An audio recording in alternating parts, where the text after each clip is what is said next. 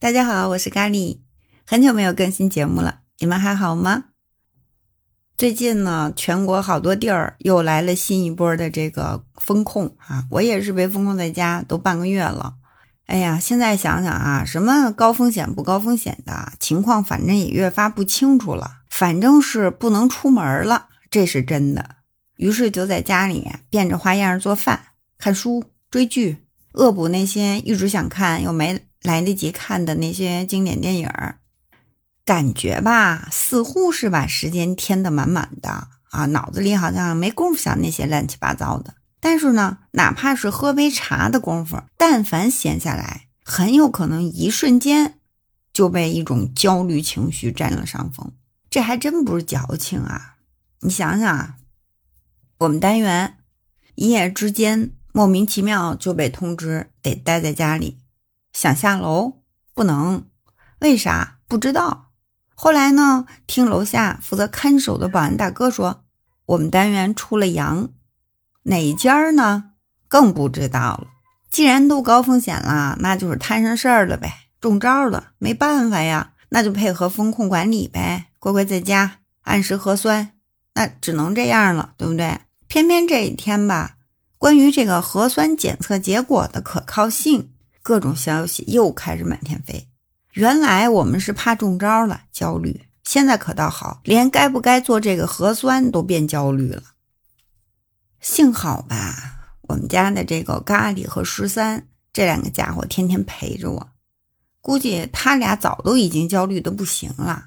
心想啊，这货又好几天不出去工作了，我们的猫粮要是断了队，可怎么办啊？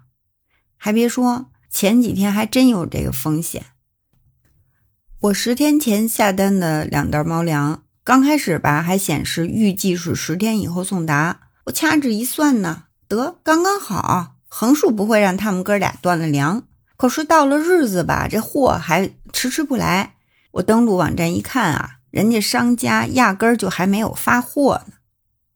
幸好我们小区门口有个宠物店，老板呢人美心善又敬业。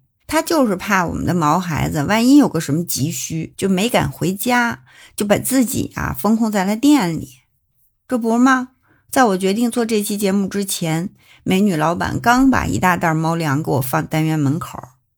我把猫粮倒进空空如也的猫粮桶的时候，那心情真比自己被投喂了还开心呢。我都想好了，要是一时买不到猫粮的话，哈。我就给他们俩吃那个红薯蘸肉汤，让他们也体验一下这两天铲屎官的伙食。他们吃的问题解决了以后，我的焦虑情绪也就缓解了一半剩下的一半我就怎么办呀？我就选择啊，不看不听，因为我发现啊，在个体改变不了大局的情况下。让自己长时间沉浸在无力感之中，会让自己感觉很颓、很躁动，是一种非常糟糕的状态。我不知道听众朋友你们跟我是不是有同样的感受啊？反正我们大人也都这样了。那你说孩子呢？很多孩子不也天天都被圈在家里了吗？不能上学，不能跟小朋友一块玩，估计早都憋坏了。这时候，如果家里有个小宠物，甭管是小猫、小狗啊，还是小仓鼠、小乌龟呀，都会给孩子带来无穷的乐趣，都会成为他们很好的一个玩伴。宠物陪伴孩子成长，这诸多的益处哈，咖喱已经在节目里讲过很多了。在眼下这种特殊情况之下呀，尤其能够凸显有宠家庭里孩子们的这种幸福感。熟悉我的听众朋友都知道，咖喱是家庭养宠的倡导者。特别是养猫和狗，它们带给我们啊，甭管是孩子还是成年人，这种情感价值真的是不可估量。我就根本没法想象，如果我像现在这样每天足不能出户，身边没了仨哈，再没有咖喱和十三，你说这样的日子该怎么熬下去？说到十三，我真的越发觉得自己啊，当初收养他的决定实在是太明智。我在追剧的时候。他就在我腿上四仰八叉的睡着，一个小时不带动地儿的，任凭怎么撸他小肚皮，他都不会醒。